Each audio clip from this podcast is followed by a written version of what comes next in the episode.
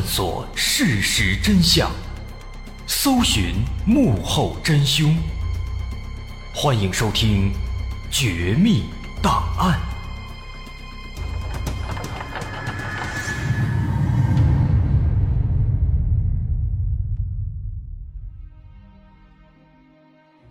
还原事实，探索真相。欢迎来到我们今天的《绝密档案》，我是大碗。今天咱们要说的是发生在零三年的一起持枪抢劫杀人案件。这起案件在案发当年非常的轰动，它最令人震惊之处在于，光天化日之下，这名歹徒凭借一己之力抢劫了一辆运钞车，打死了四名相关人员，抢走了人民币三十四点八八万，并且在作案之后全身而退，毫发无损。这起案子就是著名的“九二九”钱江运钞车被劫案件。从名字能看出来，这起案件发生在湖北潜江。湖北潜江是个县级市，它原本是一个名不见经传的小地方。自改革开放以来，这儿的人口和经济一直都在稳步上升，没发生过什么大事件，更别说是恶性案件了。但在零三年秋天发生的这起案子，却让钱江从此出名了。九月二十九号早晨七点五十五分，一辆中国工商银行的运钞车正在马路上行驶。这辆车的任务是把当天的钱款分别运送到其他的六个支行。在车上，一共有四个人，分别是押运员方以安、张楠。杨少华和司机小刘。此时，他们已经驾车来到了第五个支行向心小区储蓄所。来到了储蓄所门口，押运员方以安像往常一样下车准备转移现金，另一名押运员杨少华则站在车的另一侧。从银行里走出来一位工作人员，来到车的屁股后面，打开车门准备取款。这名工作人员是三十八岁的任玉英。然而，就在任玉英打开车门的一瞬间，让所有人意想不到的一幕发生了。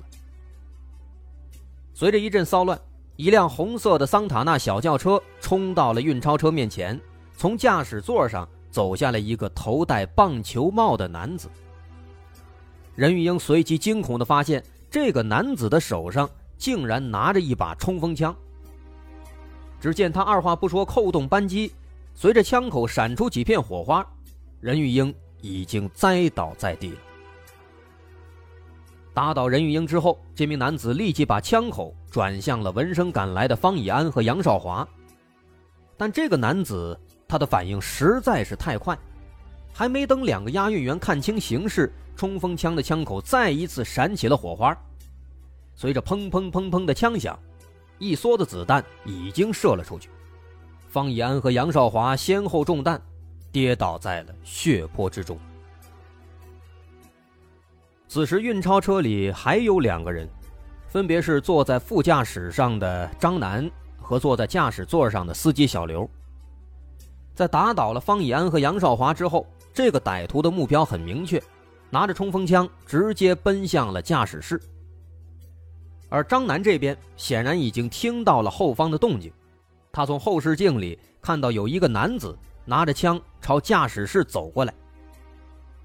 于是张楠立即掏出了腰间的手枪准备反击，但还没等他把枪举起来，那个男人已经抢先一步开了一枪。这发子弹穿透了张楠的头部，张楠当场死亡。此时只剩下了司机小刘了。好在小刘比较机灵，虽说他是四个人里唯一没有枪的，但他最终保住了性命。在听到第二声枪响之后，小刘也发现情况不对，慌忙打开车门，不顾一切地跳了出去。在张楠中弹的同时，他也撒腿跑向了不远处的一个居民小区，后来藏到了一家商店里。持枪的歹徒在打死张楠之后，急忙对着小刘的背影开枪射击。但因为距离太远，没有打中，因此小刘就成为了唯一的幸存者。发现小刘已经逃跑，歹徒转过头来，迅速爬上运钞车，拿走了车里的两只钱箱子和张楠身上的一支五四式手枪。随后，他钻进自己的红色桑塔纳，扬长而去。此时是早上七点五十八分，整个抢劫过程仅仅持续了三分钟。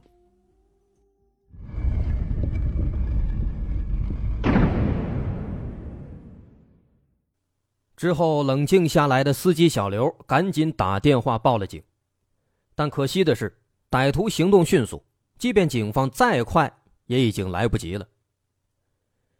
经警方赶到之后勘查，现场的两名押运员方以安和杨少华以及银行职员任玉英已经确认死亡。坐在副驾驶的张楠此时也已经奄奄一息，后因抢救无效死亡。此外，车里高达三十四点八八万元的现金以及一支五四式手枪、八发子弹都被抢走了。至此，一名案犯，四人死亡。数十万现金，如此恶劣的案件立即震惊了整个钱江乃至整个湖北省。钱江警方一方面对现场进行仔细的勘查，另一方面对周边群众展开调查询问，寻找目击者。但因为当时案发的时间还比较早，很多人都还没有出门上班，为数不多的几名目击者都是旁边开商店的老板。而这其中就包括司机小刘最后藏身的那家商店的老板。于是，警方首先来到了这家商店，找这名老板了解情况。但是发现这个老板十分紧张，被吓得说话都不利索了。那没办法，警方只能让他好好休息休息，先冷静冷静，转头去寻找其他的目击者。末了问了一圈。最后虽然是找到了几个目睹案发经过的市民，但是非常可惜，因为歹徒动作迅速，没有人看清这个歹徒到底是长什么样子。而对于这个歹徒他大致的这个体貌特征，也是众说纷纭，好几种说法。一种说法表示，说这歹徒大概是三十岁左右，头戴一顶深色棒球帽，上身穿的灰色夹克。下身是黑色长裤。另外一种说法却表示，这歹徒是中等身材，皮肤比较黑，看不出年纪大小，头戴一顶耐克牌的棒球帽，上身穿着一件枣红色的夹克。得，这连衣服的颜色说的都不一样，也让警方感到非常的无奈。好在这个司机小刘。他给到了一个重要的信息，他说这个歹徒自始至终都是一个人作案，而且呢，他是开着一辆红色的桑塔纳来的，作案之后呢，也是开着桑塔纳逃走的。另外，还有一位目击者指出，说那辆桑塔纳的后面没有悬挂车牌。那么，不管怎么说，有关这辆车的线索还是有用的。于是，警方立即封锁全城，追查一切可疑的红色桑塔纳轿车。正常来说，汽车的目标比较大，应该是很容易追踪的。而事实情况似乎也的确如此。在案发两个多小时之后，上午十点多，潜江市广华公安分局向阳派出所有一位民警，他在搜查的时候。发现，在距离案发地一公里远的向阳地区七号地九十七栋居民楼和九十八栋居民楼之间的便道上，有一辆可疑的红色桑塔纳轿车。这辆车的车尾没有牌照，跟目击者描述的极为相似。他赶紧向上级汇报了这条消息，接着上级马上就派了技术人员赶到现场。他们使用工具打开了车门。发现车里有一顶棒球帽，一件深色夹克，一条灰色裤子，在座椅下方还有大量的子弹弹壳。需要注意的是，还有一个吸顶式的警灯，不知道是拿来干什么用的。而在车的后座上，赫然放着两只被劫走的铁皮钱箱子。箱子还在，但里面的钱早已不知去向。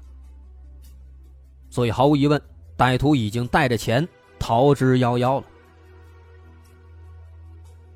但除此之外，最让人费解的是车上有一本旧杂志，这个杂志的名字叫做《轻兵器》，这是一本有关轻武器的专业期刊，军武爱好者们应该是比较熟悉的。那这个杂志呢本身没什么问题，但在这本杂志的封面上，却被人写下了三个大字。谢先荣，很明显这是个人名。那么这个谢先荣是谁呢？这个名字一般人肯定不知道，但当地警方却是相当的熟悉。这个谢先荣早在1983年就因为盗窃罪被判处有期徒刑八年，出来之后又多次犯下盗窃、抢劫和杀人案件，此后一直负案在逃。警方对他可以说是再熟悉不过了，而他之所以给警方留下如此深刻的印象，还有一个重要原因，就是这个谢先荣，他从来都是独自一人作案，不会找同伙，不会靠别人，喜欢独来独往，而且行事作风异常的凶悍，有着很鲜明的个人特点。既然眼下这本书上写着谢先荣的名字。难道说谢先荣他就是这起抢劫案的案犯吗？这辆红色桑塔纳是谢先荣故意留下的吗？面对如此明显的信息，警方一时间有点恍惚，甚至有点不敢相信。毕竟这个谢先荣他身负重罪，一直在外逃窜，理应想尽一切办法躲避警方的视线才对，怎么可能故意留下线索呢？会不会是案犯另有他人，故意写了谢先荣的名字，企图转移警方的视线呢？为了搞清这一点，警方把车里的所有可疑物品拿出来，一件一件的进行详细检查，希望能够找到歹徒留下的更多的线索。而最终，功夫不负有心人，警方在那个吸顶式的可拆卸警灯上提取到了一枚指纹。这枚指纹通过技术鉴定，得以确认，这次持枪抢劫案的案犯就是谢先荣。这也就意味着，警方和这个老对手又要再一次的面对面了。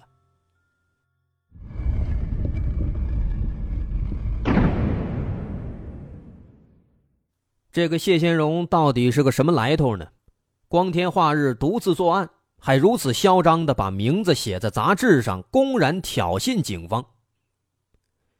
有关这个孤狼悍匪的故事啊，还要从他的青年时期开始说起。谢先荣出生在一九六六年五月五号，老家在湖北荆门市。谢家兄弟姐妹一共五人，加上父母七口人，日子过得很吃紧。偏偏这个谢先荣。他也不是一个好孩子，从小不爱学习，小学毕业之后死活不上初中了。没办法，父母只能让他出去打工找工作。那么，也就是从这个时期开始，年纪尚轻、不谙世道的谢先荣开始在社会上胡混，为他之后为非作歹打下了一定的基础。那几年间，他逐渐认识了一些狐朋狗友。天天跟一些不良青年一块玩那些人呢，基本上也都没什么文化，张嘴闭嘴的都是什么江湖道义呀、兄弟情谊呀。谢先荣耳濡目染。有一次，他的一个所谓的兄弟盗窃，后来警方在这个兄弟家里搜到了一些偷来的收音机，还有布匹、布料之类的。这个兄弟眼看大事不好，就找到谢先荣。以兄弟情谊为借口，希望谢先荣能够帮自己顶罪。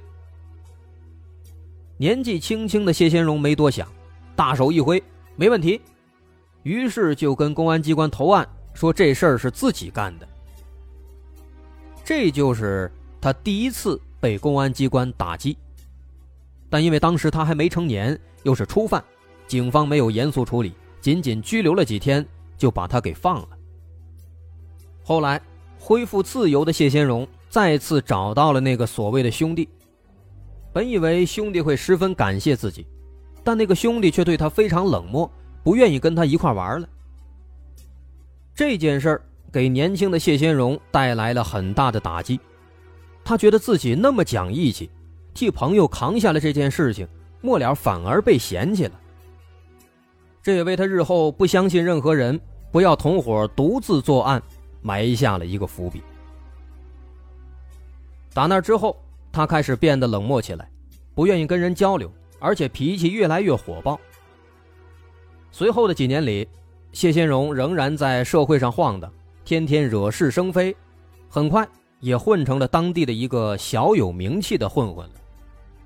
所以那个时候，谁要打架，总会找他帮忙，但他从来不会真心的相信那些人。后来到了八三严打期间，对犯罪活动从严打击，这导致警方回过头来开始追究他当时为人顶包的那起盗窃案件。当年仅仅拘留了几天，这次直接追加刑罚，判了三年有期徒刑。而谢先荣到底是年轻气盛，入狱之后竟然想越狱，但最终失败了，所以后来因为脱逃罪。又被追加了五年刑期，加起来要做八年牢。但两年之后，一九八五年，司法机关认为严打期间对谢先荣的量刑过重，而且他犯罪的时候确实没有成年，所以最终又把他给放了。出狱以后，谢先荣开始重新思考人生，他觉得天天这样混着也不是办法。于是下定决心重新做人。首先，他找到了一份长途货运司机的工作，发现这份工作还挺有意思，让他渐渐的喜欢上了开车的感觉，这也为他以后买车、偷车埋下了伏笔。但在这段时间，谢先荣还是好样的，他吃苦耐劳。后来还娶了一个医院的小护士，组成了一个美满的小家庭，甚至俩人还有了孩子。但这个谢先荣他的运气实在是不好。一九九四年，工作过程当中遭遇了一次重大车祸，他需要承担一部分责任，支付两万块的经济赔偿。对九四年的绝大多数人来说，这无疑都是一笔巨款，对谢先荣更是如此。所以最后他失业了，但失业了他并不气馁。之后的日子里，他在荆门替朋友开出租来挣一些钱。九四年底，他决定自己买一辆出租车，这样可以多赚点。于是，在舅舅和其他亲友的帮助之下，他花了十多万购买了一辆桑塔纳，继续在荆门跑出租。如此一来。日子虽然辛苦一点，但在那个年代，开出租的收入还是不错的。而且谢先荣自己也非常喜欢开车，所以说干起来倒也不觉得辛苦。谢先荣的妻子也回忆说，在那段时间当中，谢先荣总是非常高兴，两个人都觉得生活终于有盼头了。但是，现实跟他们的理想往往都是相悖的。谁也没想到，这辆车买来仅仅一个多月，发生了一次意外。有一天，一个姓黄的朋友找到谢先荣，说想跟他一起开出租，俩人轮班。这车呢是谢先荣的，他这个朋友可以当二驾，什么意思呢？跟谢先荣一起倒班开出租，谢先荣开他不开，谢先荣休息不开了他再开，赚了钱呢。给谢先荣分成。那谢先荣一听，这是好事啊，就同意了。于是就把车借给了这个姓黄的朋友。但是谢先荣万万没想到，他这个姓黄的朋友其实是个瘾君子，把车骗走之后，抵押给了银行，带了一笔钱，天天吸毒、吃喝玩乐，很快把钱花光了。等到谢先荣得知真相，找到这个朋友的时候，他早就把钱挥霍一空了。谢先荣找到银行，但是银行那边也没法帮助他。就这样，没地儿说理的谢先荣不但失去了爱车，还因为买车负债十多万。明明自己是受害者，却没人来帮助自己，这对谢先荣来说是一个巨大的打击。明明想要好好生活，为什么生活总在折磨自己呢？他经常这样思考。起初给人开车遭遇了交通事故，他认为明明不是自己的责任，却要求自己赔偿。现在好不容易走上正轨，辛辛苦苦买的车又被朋友给骗走了，求助无门，发泄无路。至此，脆弱的谢先荣彻底被生活压垮了，也彻底点燃了他要报复生活。报复社会的想法。那么之后，在他身上还发生了什么样的故事呢？咱们稍后下节再接着说。